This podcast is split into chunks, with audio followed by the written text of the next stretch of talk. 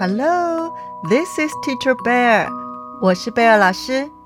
小朋友，你看过日出日落吗？Have you seen the sunrise and sunset? 你觉得日出美，还是日落更美呢？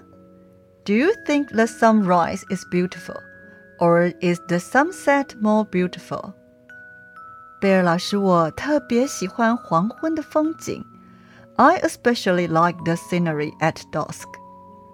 还记得贝尔老师说过的牛郎与织女的故事吗？Do you still remember the story of 牛郎 and 织女？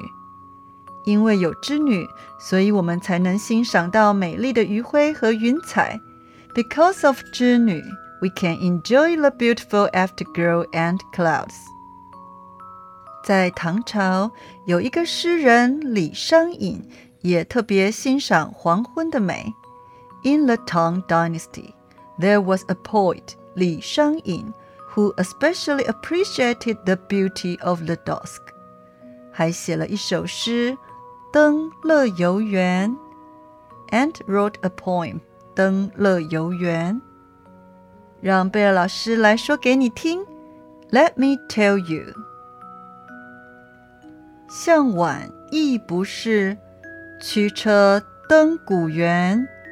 夕阳无限好，只是近黄昏。什么意思呢？What does that mean？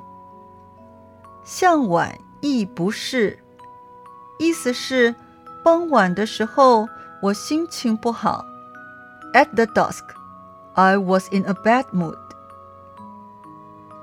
驱车登古原，意思是，所以我驾着马车来到了郊区的小山丘乐游原，想要散散心。So I drove a horse-drawn carriage to the small hill Le Youyuan in the suburbs, wanting to relax. 夕阳无限好，意思是，你看那夕阳多么美好啊！Look how beautiful the sunset is. 只是近黄昏，意思是，可惜的是，虽然夕阳非常的美丽。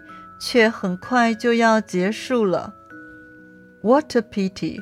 Although the sunset is very beautiful, it will be over soon. 小朋友，你是不是也觉得黄昏美丽的风景特别短暂呢？Do you also think that the beautiful scenery at dusk is especially short?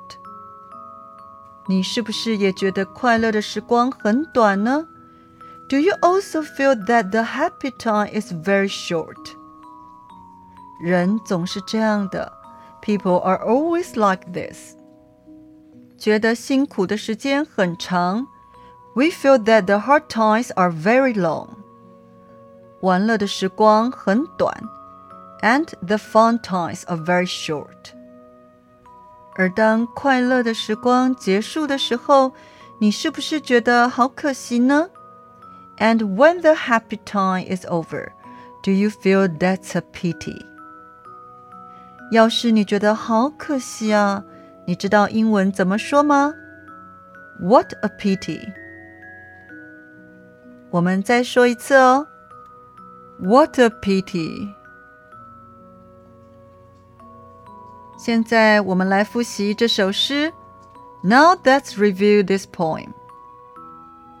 向晚意不适，驱车登古原。夕阳无限好，只是近黄昏。你记住了吗 ？Do you remember it already？如果还没，别担心。If not, don't worry。多念几次，你就会记住了。You will remember it if you read it more. 小朋友，即使每天都有美丽的黄昏，可是你注意过吗？Even if there is beautiful dusk every day, but have you noticed it？ 这位诗人李商隐他注意到了。This poet 李商隐 noticed。 那是因为他的人生很辛苦。That's because his life was very hard. 所以他特别珍惜生活中的美好。So he especially cherished the beauty in life very much. 小朋友，你生活中一定也有很多小小的幸福。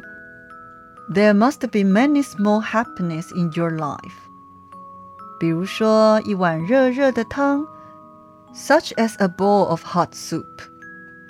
一张舒舒服服的床，a comfortable bed。一个温暖的拥抱，a warm hug。你注意过吗？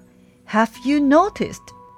请你一定要珍惜哦，Please cherish it。